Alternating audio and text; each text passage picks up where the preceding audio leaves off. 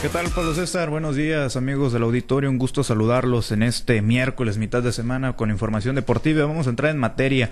Iniciamos con temas de béisbol. El día de ayer en Grandes Ligas se enfrentaron dos mexicanos. Estamos hablando de Julio Urias y también Alejandro Kirk en este juego donde los Dodgers de Los Ángeles terminaron viniendo de atrás, empatando en la novena entrada para posteriormente en el décimo inning, pues derrotar a los, a los Blue Jays de Toronto. Esto por pizarra final de eh, ocho carreras a siete por allá en el Dodger Stadium en la noche del día martes ayer. Y pues Julio Urias de este de esta manera se salvó de sufrir lo que vendría siendo su séptima derrota de la temporada 2023. El zurdo de la higuerita el día de ayer pues se fue sin decisión luego de trabajar por espacio de seis entradas completas donde realizó un total de 104 lanzamientos de los cuales 75 fueron strikes. Permitió tres carreras limpias, eh, una en la primera entrada y dos más en la tercera, ocho imparables, entre ellos un cuadrangular, otorgó dos bases por bola y ponchó a cinco bateadores. Tras esta apertura, amigos del auditorio, el Culichis mantiene récord positivo por el momento, 7-6 en juegos ganados y perdidos y bajó su efectividad a 4.98. Escuchamos lo que mencionaba el, el jugador sinaloense después del juego. Siento que, que batallé un poquito, obviamente contactos, eh, a veces siento fuera de, de, un contacto duro, ¿no? pero siento que caen las bolas de hit y es parte un poquito de la frustración, pero siento que la verdad me, me gustó bastante esta salida por, por cómo competí, por cómo peleé y bueno, dejar siempre al equipo en posición de, de, de ganar un juego, que obviamente al final fue lo que, lo que sucedió. Bueno, pues ahí las declaraciones por parte de Julio Urias. Alejandro Kirk, el día de ayer, pues como ya lo mencionamos, también tuvo participación en este duelo. De 4-1 se fue en este compromiso con producción en la parte alta de la octava entrada. Esto con un doblete y cuando se topó con Julio Urias ahí eh, en la lomita, pues terminó siendo dominado en tres ocasiones. El día de ayer también respecto a grandes ligas, les platico que Joey Meneses se vistió de héroe el día de ayer para los nacionales de Washington, ya que pues obtuvieron la victoria en contra de Colorado, marcador eh, final de seis carreras a cinco. El Culichi se fue de 4-3 con un sencillo, un doble y un cuadrangular que impulsó tres carreras y anotó otras dos para convertirse pues en el héroe, en el héroe de la noche para el día de ayer para el equipo de los nacionales. Bueno, vámonos a más información. Esto en actividad de la Clemente Grijalva Cota. Les comparto que los pascoleros de San Miguel tomaron como refuerzo al catcher eh, de Jaguar a Francisco Esparragosa. Esto durante la reunión ordinaria que se realizó el día de ayer por la noche. Y en la segunda ronda tomaron a Jorge Núñez.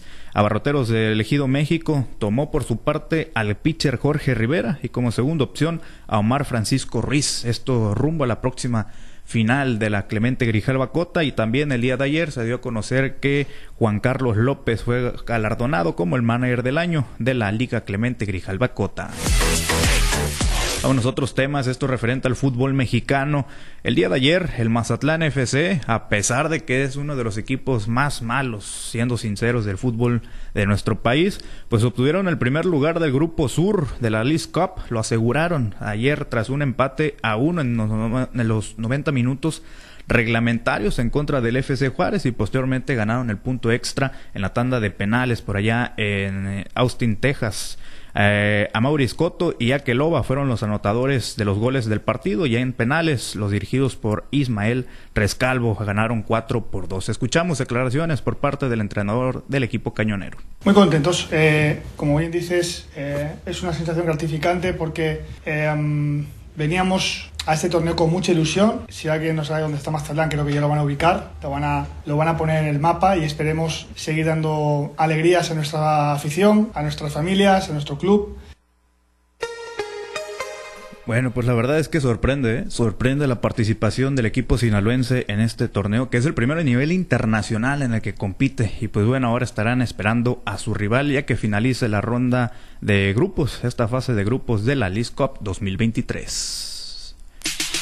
Vámonos a más información. Esto referente a selecciones nacionales. El día de ayer, la comis el comisionado de la Federación Mexicana de Fútbol, Juan Carlos Rodríguez, dio a conocer el proyecto general de la nueva estructura de la institución.